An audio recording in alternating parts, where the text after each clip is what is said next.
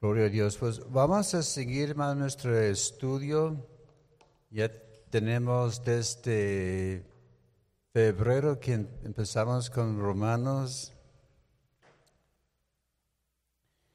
y ya estamos casi a la mitad. Hoy vamos a estar viendo en el capítulo 8 y vamos a estar viendo los versículos 28 a 32.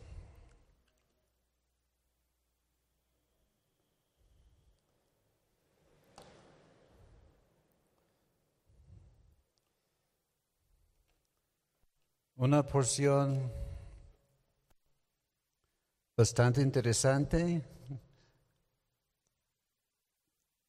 y a veces puede ser que hay puntos que pueden causar ah, dificultad a algunas personas.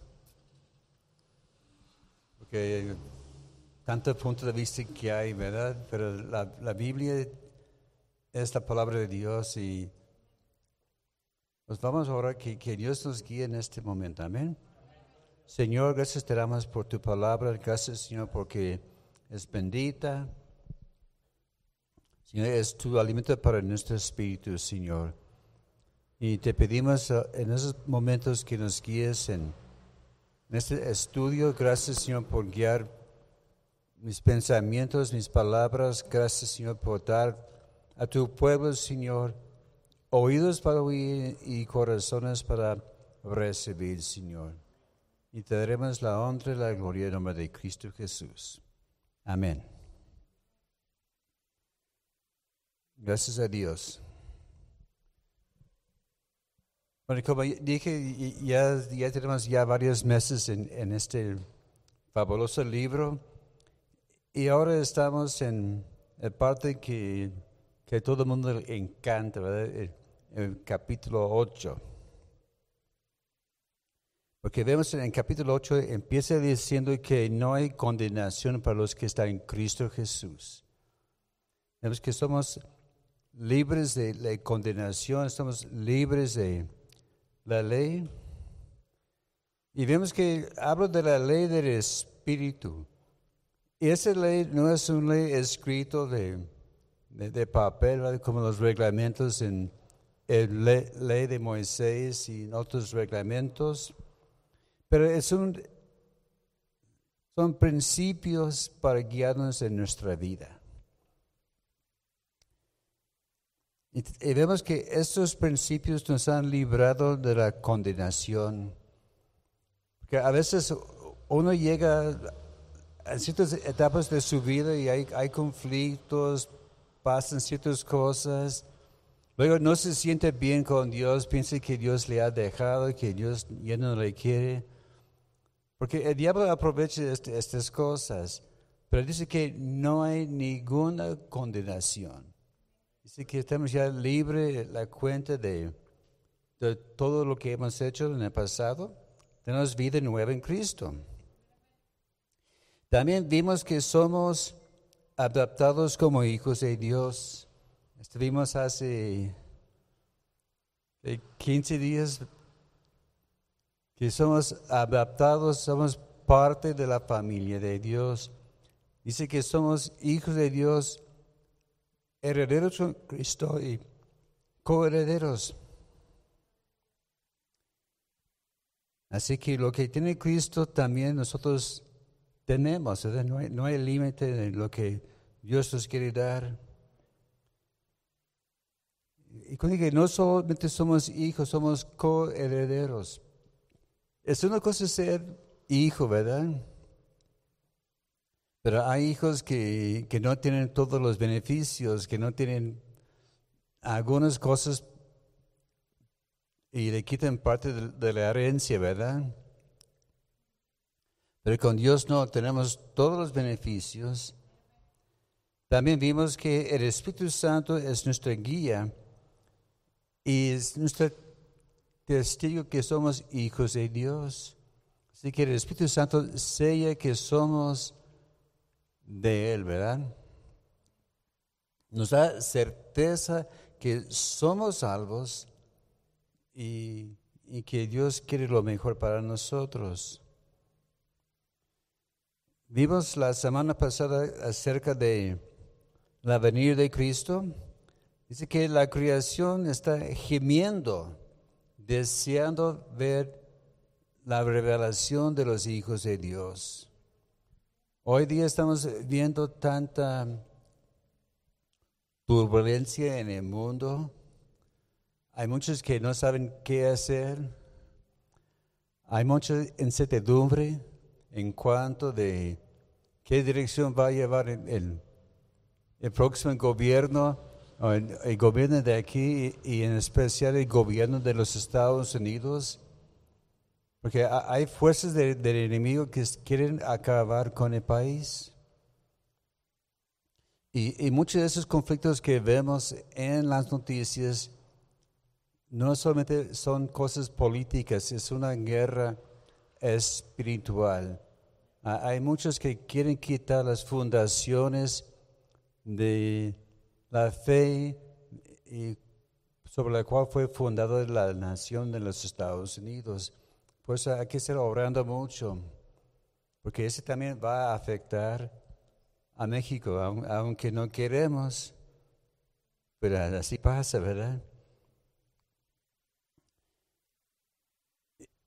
Y como vimos también, sí, esa fue la semana pasada, que tenemos el Espíritu Santo como nuestro ayudador, que nos ayuda en nuestras debilidades, nos ayuda en, en nuestro tiempo de oración y para buscar la voluntad de Dios. Y ahora estamos llegando al clímax, estamos llegando al, al cima de este capítulo, ¿verdad? Vemos que las cosas van subiendo, subiendo, poniendo más y más bonita cada, cada vez, ¿verdad? Y tenemos el estudio de, de hoy y también vamos a finalizar primero Dios de hoy en noche, ¿verdad?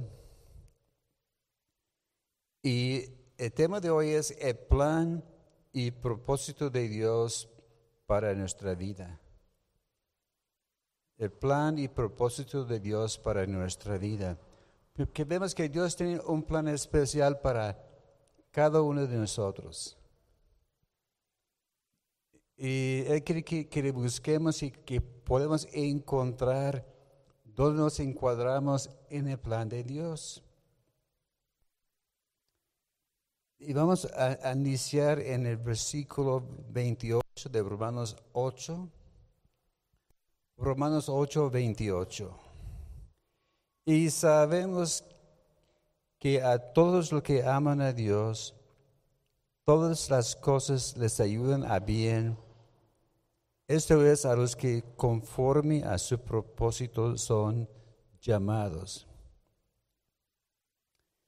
Dice que todas las cosas ayudan bien. vamos a ver más adelante que no dice que todo que pasa es la voluntad de Dios. Muchas cosas, personas piensan que ah, pasó tal cosa que no fue la voluntad de Dios. A veces sí y a veces no. Ahí está una área de conflicto, ¿verdad? Que yo, que, yo veo y a veces es difícil de, de, explicar. Pero vemos que dice que sabemos que los que aman a Dios habla de algo que uno puede saber y ver. Podemos saber con claridad cuál es la voluntad de Dios para nuestra vida. ¿Cuál es su propósito para nosotros? Esta cosa, el clave de todo esto es que los que aman a Dios.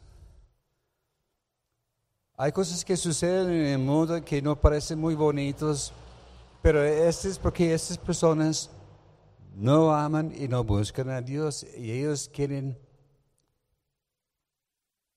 estorbar la obra de Dios, causar problemas y aflicciones al pueblo de Dios. Pero vemos que tenemos algunos beneficios si amamos a Dios. Como vemos aquí, dice que todas las cosas ayudan a bien.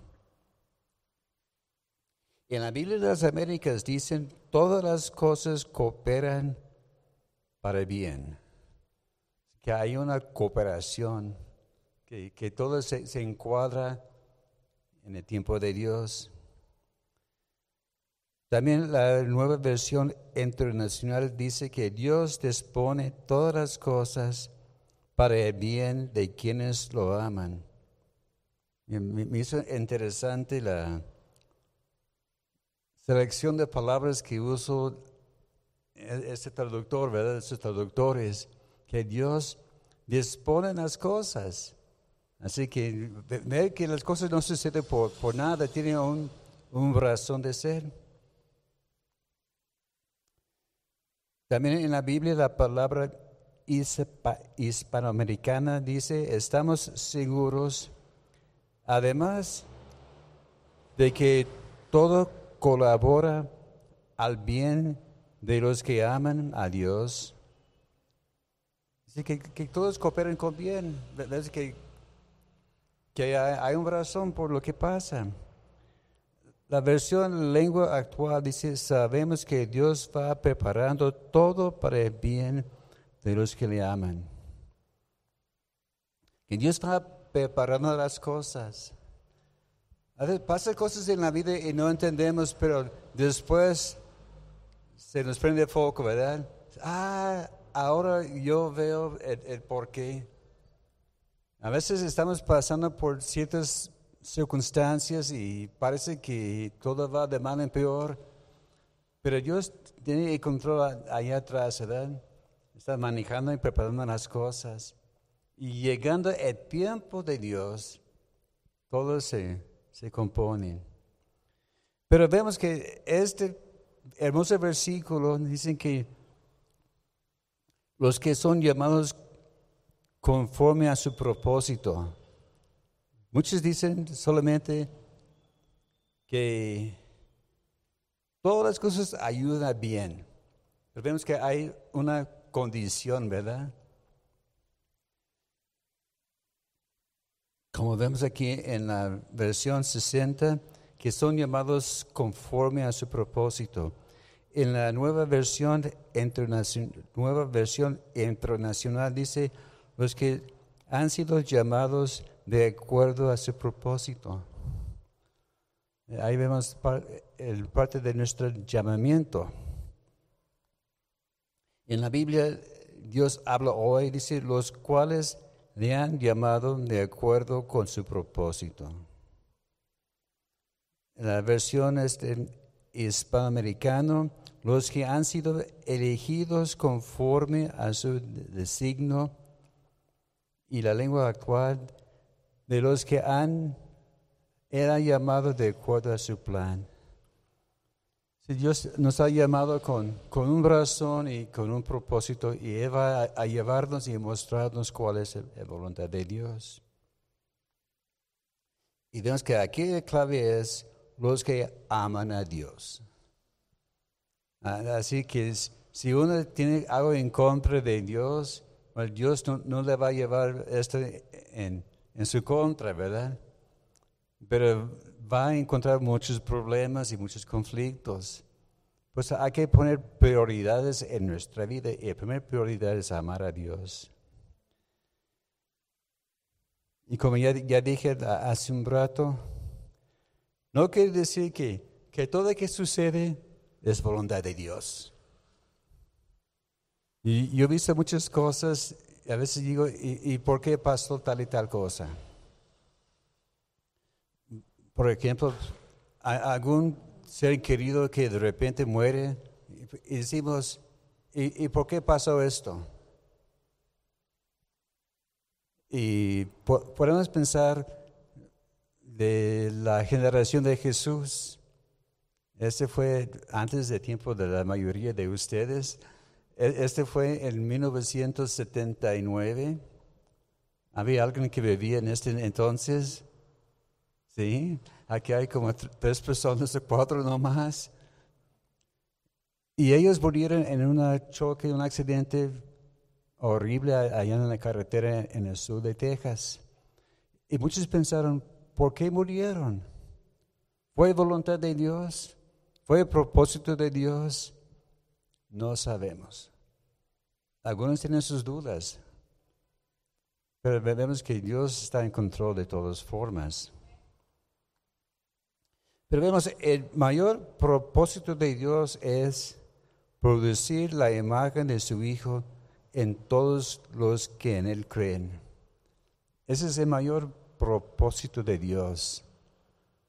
Que reflejemos la imagen de Cristo Jesús en nuestras vidas. Y vemos que Dios usa todas las situaciones para infundir su carácter y su imagen en el creyente. Las cosas pasan en nuestra vida para moldearnos. Y a veces pensamos, ¿por qué tuve que pasar por, por tal cosa? Y al momento tenemos dudas. Pero al final de cuentas nos damos cuenta, ah, sí, Dios estaba moviendo en esta circunstancia. Pero la cosa es, debemos también discernir el propósito de Dios en todas las cosas. Por eso necesitamos discernimiento del Espíritu Santo, para que podamos determinar si esta cosa que sucedió es plan de Dios o, es el diablo tratando de meter su pata en nuestra vida. Por eso necesitamos la ayuda del Espíritu Santo para determinar cuál es el plan de Dios para nuestra vida. Volviendo a, nuestra lectura en Romanos 8, 29. Porque a los que antes conoció también los predestinó para que fuesen hechos conformes a la imagen de su Hijo, para que Él sea el primogénito de entre muchos hermanos. Aquí vemos que Dios nos conoció desde la fundación del mundo. Así cuando Dios hizo la creación, aún antes, estaba viendo a ti, ¿verdad? Mira, yo sé que en, tal fecha va a, nacer fulano y fulano va a hacer tal y tal y tal y tal cosa. Y, Dios tiene, todo planeado. Como en mi caso, yo pensé que de, joven que me iba a estudiar para ser un, psicólogo clínico, escuchar a la gente, a ver, dime, ¿cuál es tu problema? Y así platicando con la gente como, como un loco, ¿verdad? De, de venir a México, ¿para qué? ni siquiera hablo español. Traté de aprender español, no pude, no, no había razón, no había motivo. Pero, pero, Dios eh, en su divina sabiduría puso todo en orden. Hizo que, que nací en la familia donde nací, siendo ya primo, hermano de hermano Rogelio desde, mucho antes que yo naciera, Dios ya tenía todo preparado. no, no me dijo nada. ¿Sabes qué? Es, espérate y, verás. Cuando fue a la escuela bíblica, yo pensé, voy a quedarme como pastor de jóvenes. Yo, yo era joven, tenía como 19, 20 años. Pero poco a poco Dios estaba abriendo, poniendo en contacto con ciertas personas y entonces lo demás ya es historia, ¿verdad?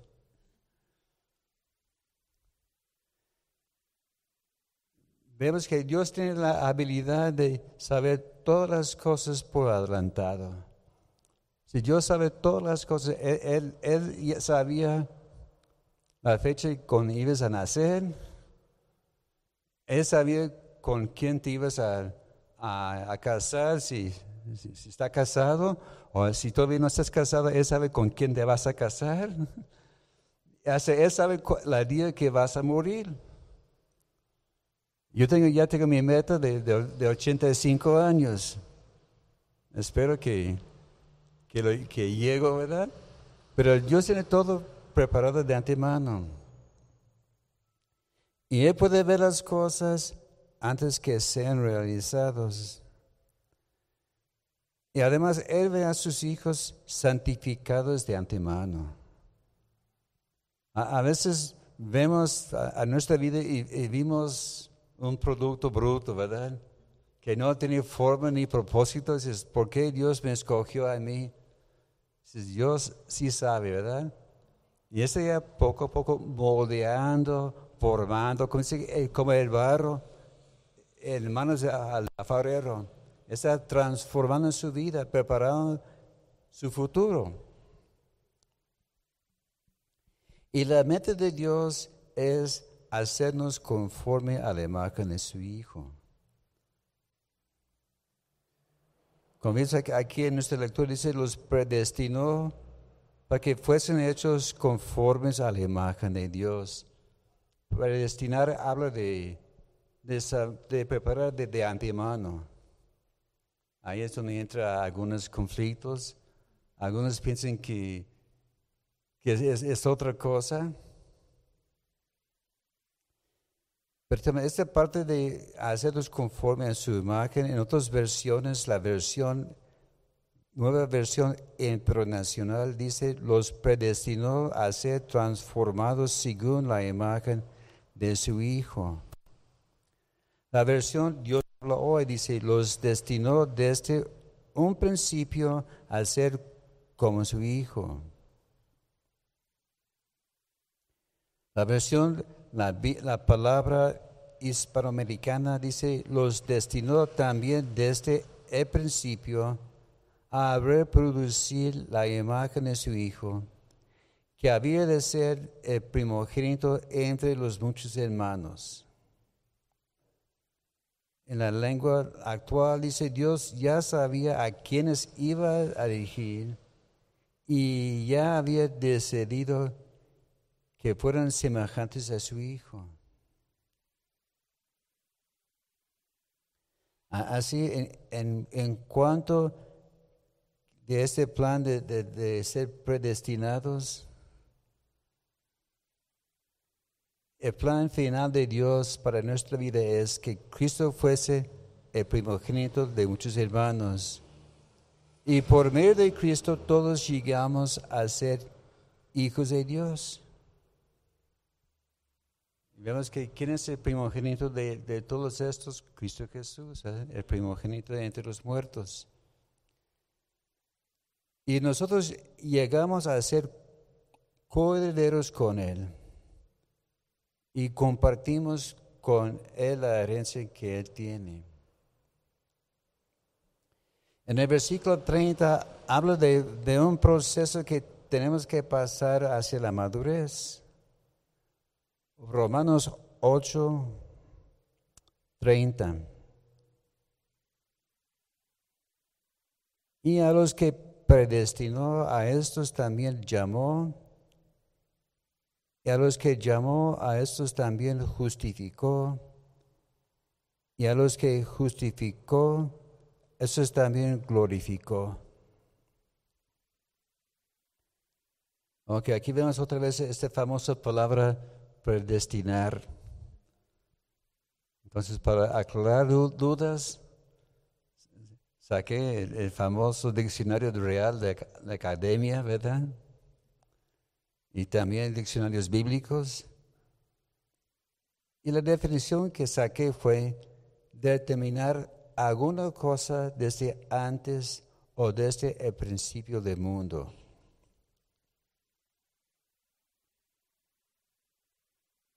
Vemos que también es un acto de Dios que Ninguno puede saber a menos de que Dios se lo revela a la persona. Vemos que es algo determinado de antemano. Pero cosas hay que confiar que Dios nos guíe.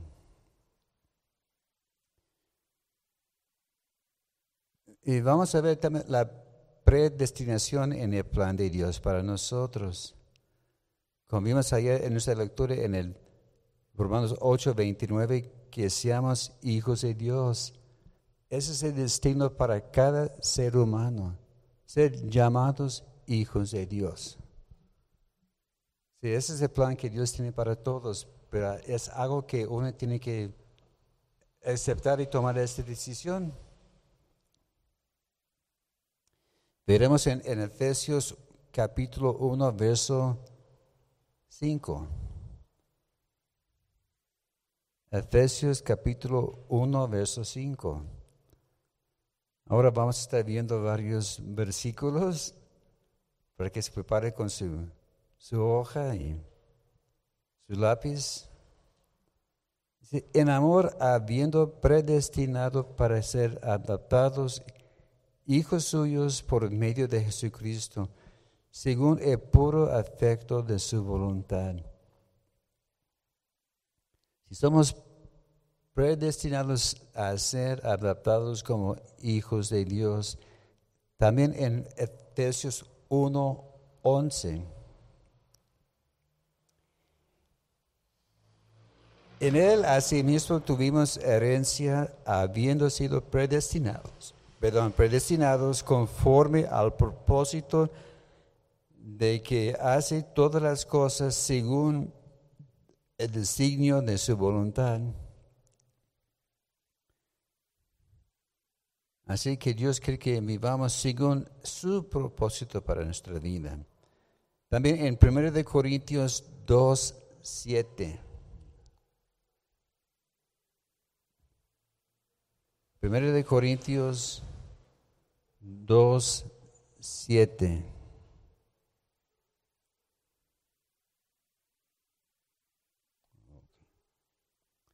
Mas hablamos sabiduría de Dios en ministerio, la sabiduría oculta, la cual Dios predestinó antes de los siglos para nuestra gloria. Así que Dios nos predestinó para que podamos saber y conocer la voluntad y la sabiduría de Dios. En Hechos capítulo 4, verso 28. Hechos 4, 28. Para hacer cuantos tu mano y tu consejo había antes determinado que sucediera. Bueno, la cosa aquí usa la palabra determinado pero en la original es la misma palabra hablando de predestinar, es algo que ha sido determinado o preparado de antemano. Así que Dios ha determinado su plan desde el principio. Entonces vamos a, a pensar un tantito en lo que es y lo que no es la predestinación. Cuando vi esta porción me puse a, sudar un poquito. Pero vemos que Dios tiene un plan perfecto para todos. Ese primer punto, ¿verdad? Es lo más importante. Hay un plan perfecto para cada ser humano. Y ese plan es según el diseño que fuimos creados. Si Dios nos puso aquí en la tierra para hacer una cierta tarea, pues con Dios no, hay errores. Algunos piensan, ay, ¿por qué Dios me dio estos papás? Hay un razón, ¿verdad? Y, los que, son familiares comprenden, ¿verdad? A veces están de chiquillos, ay, ¿por qué tengo este como mi hermano? ¿Por qué ese es mi papá o mi mamá? Dios sabe todo, ¿verdad? Todo está en orden. Y Dios nos dio libre voluntad para vivir este plan. Ahí está clave. Porque no somos robots, no somos programados, que Dios va poniendo, teclando algo y enter y nosotros, yo amo a Dios. No, no somos robots. Dios ha dicho, mira, eso es lo que yo quiero que hagas. Si lo quieres hacer, muy bien. Es para tu, es para tu beneficio. Y vemos que este plan no es contrario de la voluntad de Dios. Ahí es donde viene la predestinación, ¿verdad? Que esa voluntad está de acuerdo lo que dice la palabra de Dios. Como algunos tienen la, la, idea, sí, yo creo en la predestinación y tú estás predestinado a ir al infierno porque no te vamos a hablar de la palabra de Dios. Esa es una mentira. Hay, ciertos grupos que tienen esta idea, ¿verdad? Que no, Dios ya sabe quién se va a hacer salvos y ahí lo dejamos. No, Dios quiere que todos sean salvos. Por eso tenemos que proclamar a todo el mundo ofrecerlos la vida eterna. Porque ese plan de Dios es su gran amor. Pero la cosa, el conflicto es cuando el hombre no quiere aceptar este plan. Entonces, uh, les voy a hacer unas dos, tres preguntas. ¿Es Dios pasivo en su presencia? ¿Es que Él sabe todo? ¿Y su propósito? ¿Es pasivo Dios en, cuanto a sus propósitos?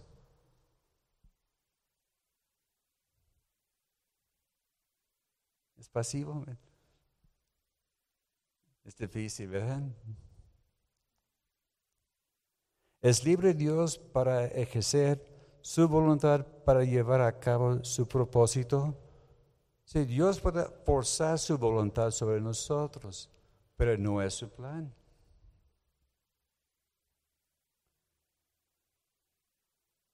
¿Predestina Dios a algunos a ir al infierno? Ninguno. A veces Dios usa circunstancias para, para que la gente no se entreguen, no, se arrepienten y su destino es allá en el infierno. Vemos el ejemplo de, de, Faraón, dice que él endureció el corazón de Faraón porque él no quiso hacer caso. Y, vemos que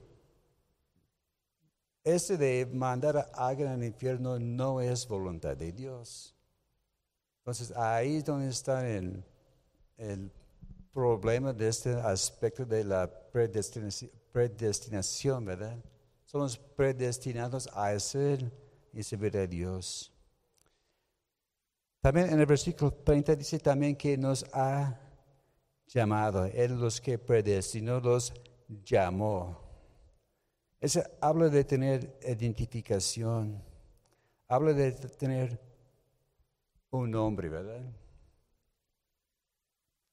Cuando Dios nos habla, Él nos dice, hey, tú, ven por acá. Ah, no, no, no, no, no, tú. No, dice que nos habla por nombre, ¿verdad? Cuando Samuel inició su ministerio de, de chiquillo y Dios le reveló, ¿cómo le reveló? Por su nombre, dice Samuel, Samuel. Y por desgracia Samuel no había conocido la voz de Dios, él no entendía. Pero ya eh, aprendiendo, gracias a Eli, que tardó un poquito que le cayera el 20.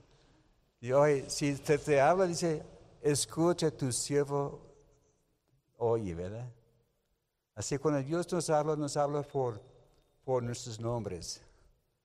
Eh, el llamamiento es algo personal en Juan capítulo 10, verso 3, hablando de la relación de, buen pastor con nosotros.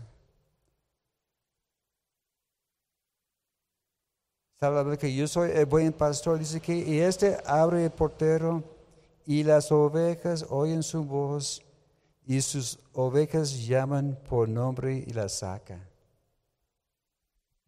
Porque allá en Abredil había muchas ovejas, ovejas de, varios pastores. Así para seguridad, ahí se juntaron varios grupos. Y en, la mañana llega el pastor y llama a sus, a sus ovejas por nombre. Y a Juan, Carlos y... ¿Qué, nomás pondría, a una oveja, verdad? Dice que nos, va llamando por nombre y la oveja oye y escucha la voz del pastor. Si yo llegara y, trato de llamar las ovejas de, ah, otra, otra, otra, otra persona, otro pastor, esta oveja no me va a hacer caso, aunque conozco su nombre. Pero vemos que el buen pastor nos habla por nombre y nosotros sabemos cómo se oye su voz. También somos llamados para andar apartados. En Gálatas capítulo 1, verso 15. Gálatas capítulo 1, verso 15. Pero cuando agradó a Dios que me apartó desde el vientre de mi madre y me llamó por su gracia. Si Pablo reconoció que desde el vientre de su madre fue llamado, tal como, como Jeremías. Jeremías ya sabía de que desde su niñez fue llamado. Y dice, ese llamamiento es por, por gracia. También somos llamados a la libertad en Gálatas 5, 13.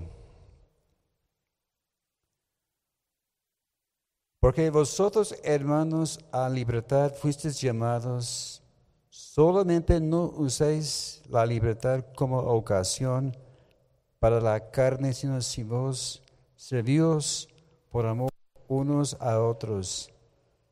Así que parte de nuestro llamamiento es a la libertad de no ser esclavizados a los hombres y a las cosas del mundo. También somos llamados a la santificación. Primero de Tesalonicenses 4:7. Primero de Tesalonicenses 4:7. Pues no nos llamó no nos ha llamado Dios al mundicio, sino a la santificación. Sí, es el, clave de nuestro llamamiento, es ser apartados santos delante de Dios. También somos llamados hijos de Dios. Primero de Juan capítulo 3, verso 1. Primero de Juan 3, 1. Mirad cuál amor nos ha dado el Padre para que seamos llamados hijos de Dios. Por esto el mundo no nos conoce porque no lo conoció a Él. Somos llamados hijos de Dios, un gran privilegio. Vemos que el llamamiento es la convocatoria de Dios a participar de la provisión de su gracia.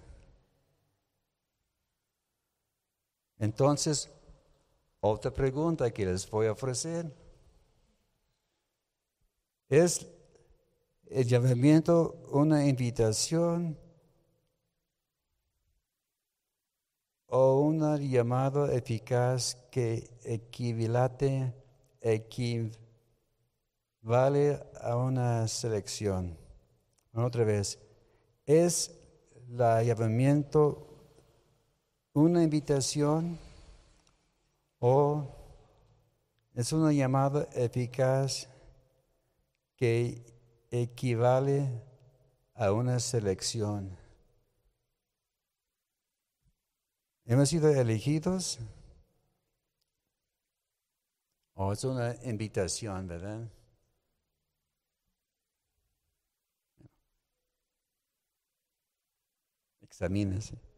Me, expliqué bien, ¿verdad?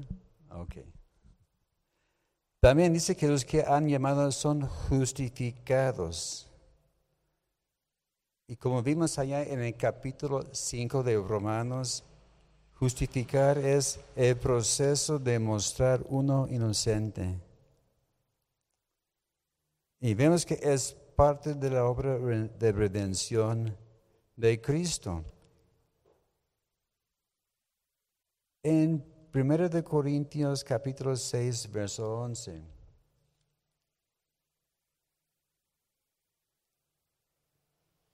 Primero de Corintios 6, 11.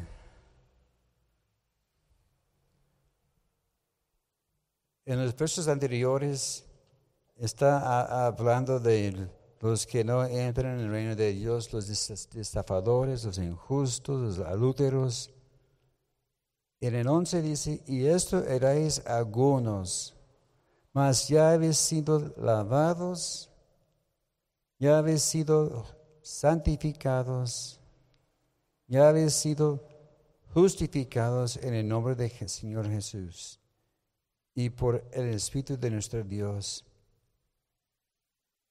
Es parte de la obra de Cristo en nuestra vida, ¿verdad? Es el primero lavados, santificados y justificados. También esta obra de justificación es una obra de fe. En Gálatas 2, 16.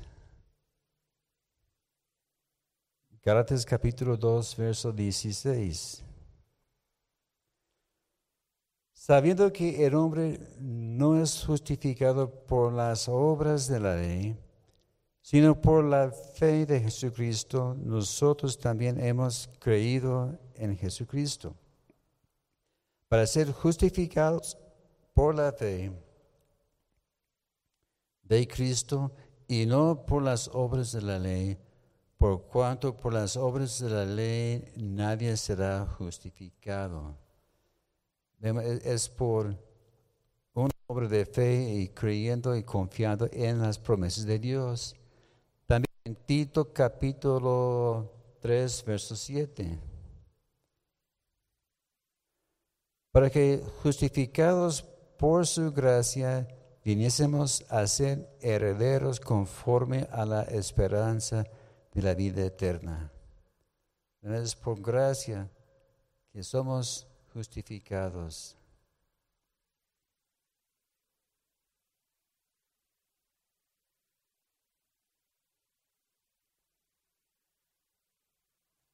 Otra pregunta. Hoy ando muy preguntón hoy.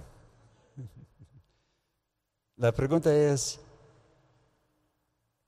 ¿Es la palabra justificación un término legal que solo significa declarar justo? ¿O quiere decir hacer justo?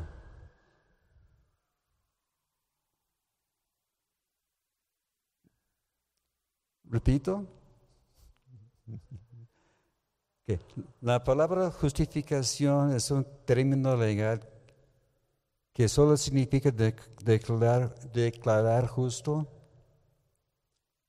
o quiere decir hacer justo. Porque puede ser, te declaro libre, ¿verdad? Pero también la justificación también nos hace justos. Son las dos cosas, ¿verdad? Es porque en Romanos 5 vimos que, que nos han hecho justos, ¿verdad? Nos declara justos, declaramos, pero también nos quiere hacer justos. Vemos que a, veces no captamos todo, todo el cuadro, ¿verdad? También dice que los que justificó, los glorificó. habla de ser glorioso. habla de tener gloria y honor. Ese habla de, de, la gloria de la vida que viene, la vida eterna, ¿verdad? Somos justificados y luego vamos a ser glorificados. Y vemos que Dios ya ve este obra realizado en nuestra vida. Él ya ve a nosotros totalmente justificados y glorificados. Vemos que es la meta de Dios la glorificación de sus santos. Y, cuando somos glorificados vamos a ser vestidos de gloria y honor, ¿verdad? Para terminar vamos a ver los versículos 31 y 32. Ahí vamos a, terminar hoy. Romanos 8, 31, 32. ¿Qué pues diremos a esto? Si Dios es por nosotros, ¿quién contra nosotros? El que no escatimó ni a su propio Hijo, sino que lo entregó por todos nosotros, ¿cómo no nos dará también con Él todas las cosas? Hemos visto cosas tremendas hoy, ¿verdad? Cosas que Dios nos ha dado. Entonces hay, que decir, pues, ¿qué más podemos decir? Hemos recibido tantas cosas, tanta bendición.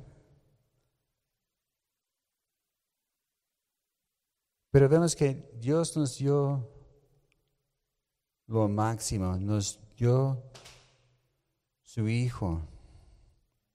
Dice que Dios no escatimó a su propio Hijo. ¿Cuántos saben qué quiere decir esta palabra escatimó?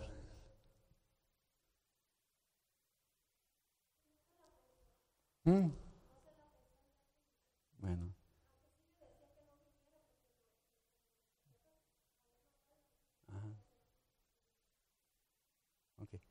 Pero vemos que yo estaba checando y yo batallé también con, con esta palabra y yo no entendí totalmente su definición, pero habla de dar o emplear la menor cantidad posible de cierta cosa.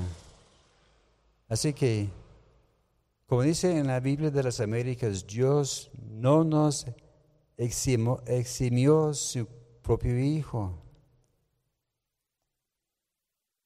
La Biblia, Dios habla hoy que muchas veces no es mi, mi preferencia, pero aquí dice Dios no nos negó ni a su propio Hijo. Dice que, Dios ofreció lo mejor que pudo para nosotros. Y es que nos dio su único hijo.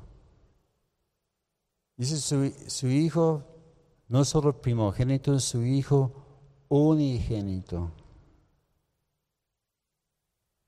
Porque los que tenemos familia pueden decir, bueno, yo tengo dos hijas, yo puedo ofrecer uno y me quedo con, con otra, ¿verdad? Me va a doler, pero todavía tengo algo, ¿verdad? Pero Dios no tuvo otra opción. No había otro sustituto. Era su único hijo que nos dio, ¿verdad? Y vemos, termina esta porción Si así es que entregó todo su Hijo para todos nosotros, ¿cómo no nos dará también con Él todas las cosas? Grande promesa, ¿verdad? Y podía seguir adelante, pero ya, no hay tiempo y también hay que dejar tiempo al pastor. Porque vamos a, ver primero Dios, la, próxima semana sobre qué nos puede separar del amor de Dios. No sé qué tema va, me imagino de allá va a tomar el, pastor más o menos el, el, tema, ¿verdad? ¿Qué nos puede separar del amor de Dios? Nada en absoluto. Entonces, damos gracias a Dios por sus promesas y sus beneficios. Amén. Señor, gracias te damos, Señor, porque tú tienes un plan hermoso para cada uno de nosotros. Señor, gracias te damos porque aun cuando no estamos tomando en cuenta, tú nos amaste y nos ofreciste tu Hijo para morir por nosotros. Y gracias te damos, Señor, porque nos has predestinado para grandes cosas. Somos llamados a tu gloria y pedimos, Señor, que nos ayude, Señor, a vivir en una forma digna, Señor. Que nuestra vida pueda brillar delante de ti y delante del mundo. En nombre de Cristo Jesús. Aleluya. Amén. Gloria Dios.